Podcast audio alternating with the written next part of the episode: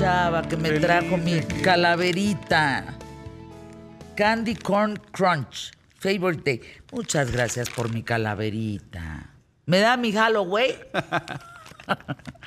Hoy primero, ¿verdad? Primero de noviembre. Todos los santos. Dicen que el primero es de los niños. Para los niños que se, que se nos adelantaron.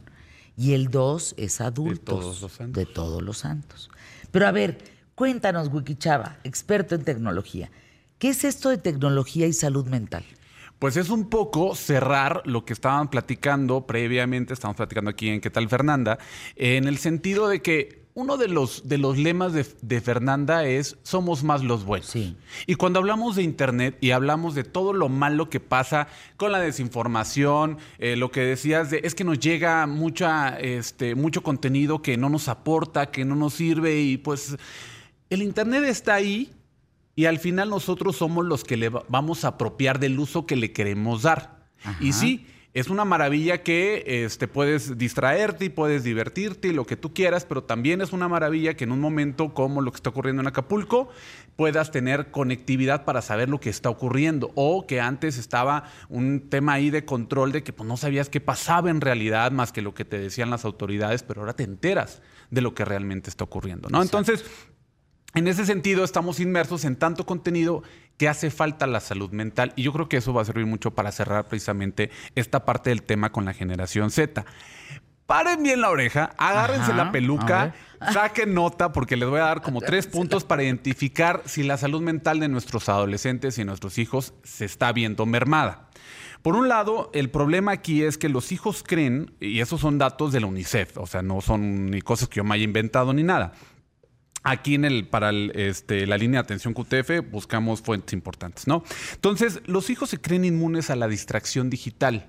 Es un poco como esta adicción que sientes que tú lo puedes dejar cuando tú quieres. Ajá. Entonces ellos se sienten como con el control, no sienten con una pena de que, ay, pues sí, me paso tres horas en internet, me paso cuatro horas jugando, pero yo lo puedo dejar cuando yo quiera. No sé por qué hacen tanto alboroto los papás, que te ven que estás todo el día ahí.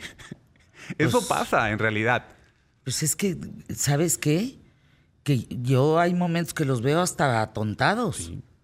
Como que se les va la vista, como que no oyen, como que se desconectan del mundo real, del de aquí y ahora, para estar en otra parte que que quién sea que sea. Es simple y sencillamente otra parte digital. Sin embargo, tienes toda la razón. O sea, como, que, como que se van y como que no están en el presente. Entonces, cuando empezamos a notar estas cosas, dos, cuando lo digital desplaza lo real. Es decir, cuando ya es demasiado. Es un poco igual como el, tema de, ciertos vicios, que te empiezas a dar cuenta de que ya este, pues hay eh, mucho, pero pues eres funcional, eh, cosas así, también te das cuenta en temas digitales. Y también otro, otro punto muy importante, cuando eres víctima, victimario y cómplice dentro de este. No pasa. No. A veces en una escuela que se comparten fotografías que no se deberían compartir ¿Qué tal que se le echa la culpa a quien compartió, a la primera persona que publicó esa imagen? Sin embargo, somos corresponsables todos aquellos que lo vieron, no dijimos nada, lo vimos y lo compartimos, o lo vimos, criticamos y, seguimos un poco el juego, ¿no? Entonces, aquí hay víctimas, victimarios, y está ocurriendo en todas las escuelas que se quieran imaginar. Y no es un tema por alarmar. Pero bueno, ¿qué pueden hacer? Aquí le van tres, eh, unos puntos y vamos a cerrar con una aplicación que nos puede ayudar mucho o, dos, o dos líneas de atención. La primera es, pues sí, prohibir, algunos prohíben, esos son datos, eh, recomendaciones de la UNICEF, con expertos de la UNICEF, prohibir la tecnología en las habitaciones. Es decir, si hay un lugar donde tú puedes estar viendo, o sea, si hay una salita de juego, si hay una parte de la casa donde ahí va a estar la computadora para que tú estés revisando qué es lo que están haciendo nuestros hijos, no lo estás limitando. El tema dice, no es, si tú limitas, vas a tener otro problema. Vamos a ver de qué manera vamos a abordar esta parte. La segunda, áreas designadas para el uso y no uso.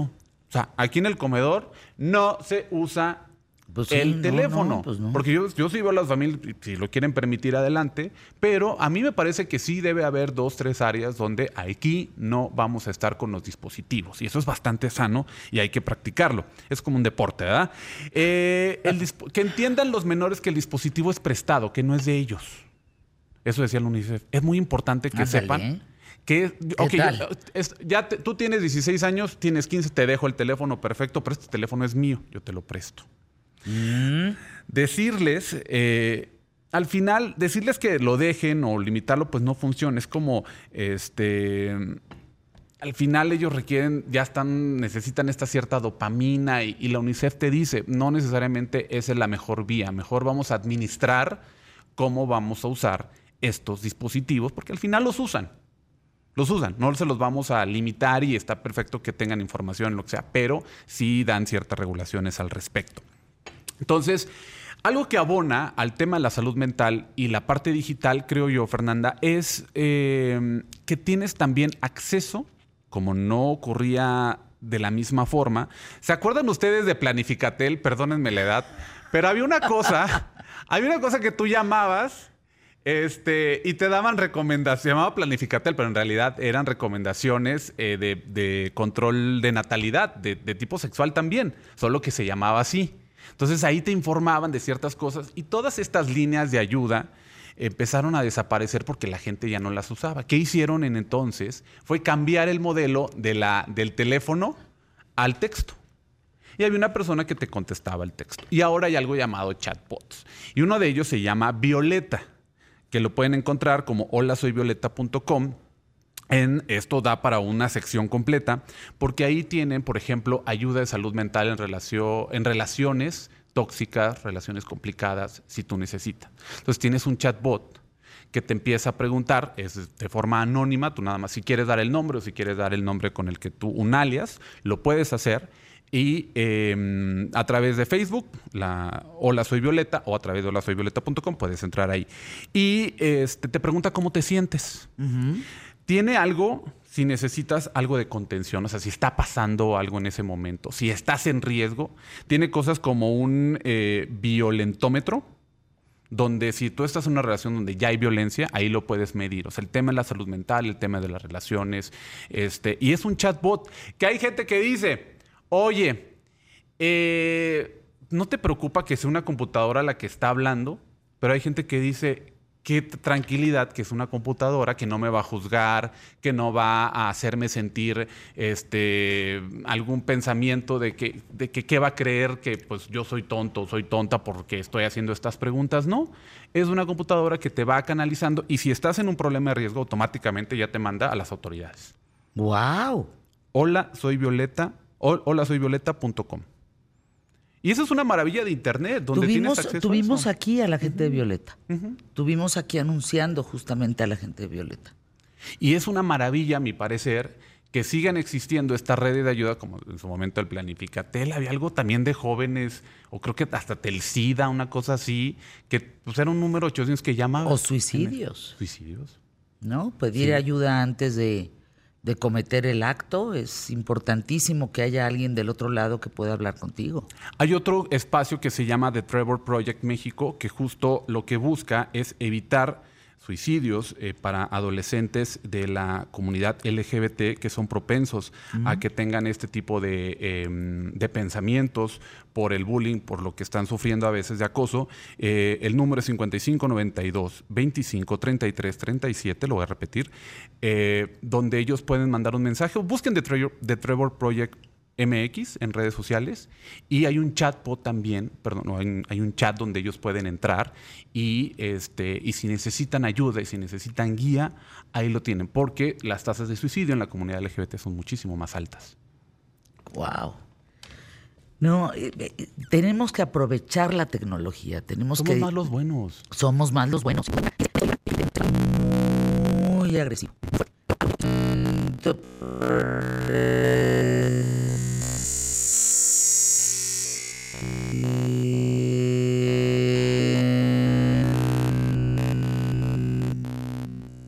De traumatología en México, Israel Castillo, y me dice, métete a SoundCloud. Ahí tengo muchas grabaciones que te sacan en el momento de, que no puedas dormir o eh, escúchalas.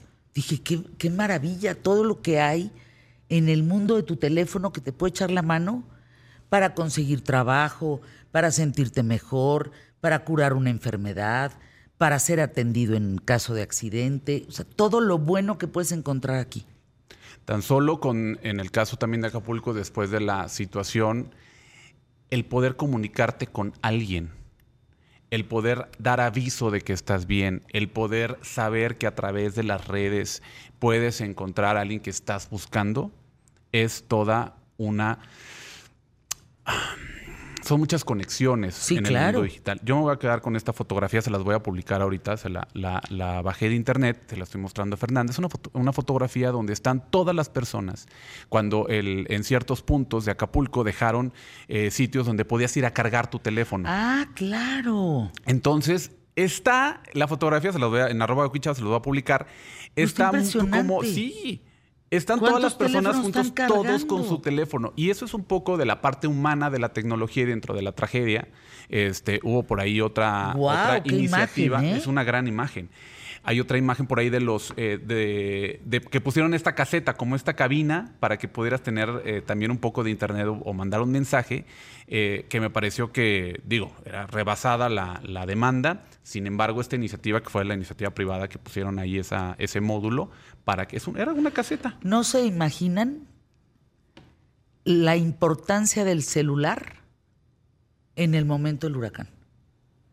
Alumbrar alumbrar, tan solo alumbrar para ver qué tan, si los plafones ya se te iban a caer encima, el techo, si... E, e, este es el plan DN del ejército. Fíjate, es que la conectividad, lo vivimos, lo vivimos, no estar conectados más de 24 horas, 48, es, es terrible. Es terrible, no sabes si está muerto, si está vivo, si... Mi familia la pasó muy mal, todas las familias. Anuncios QTF. Gracias, mi querido Wiki Chava. Muchas gracias.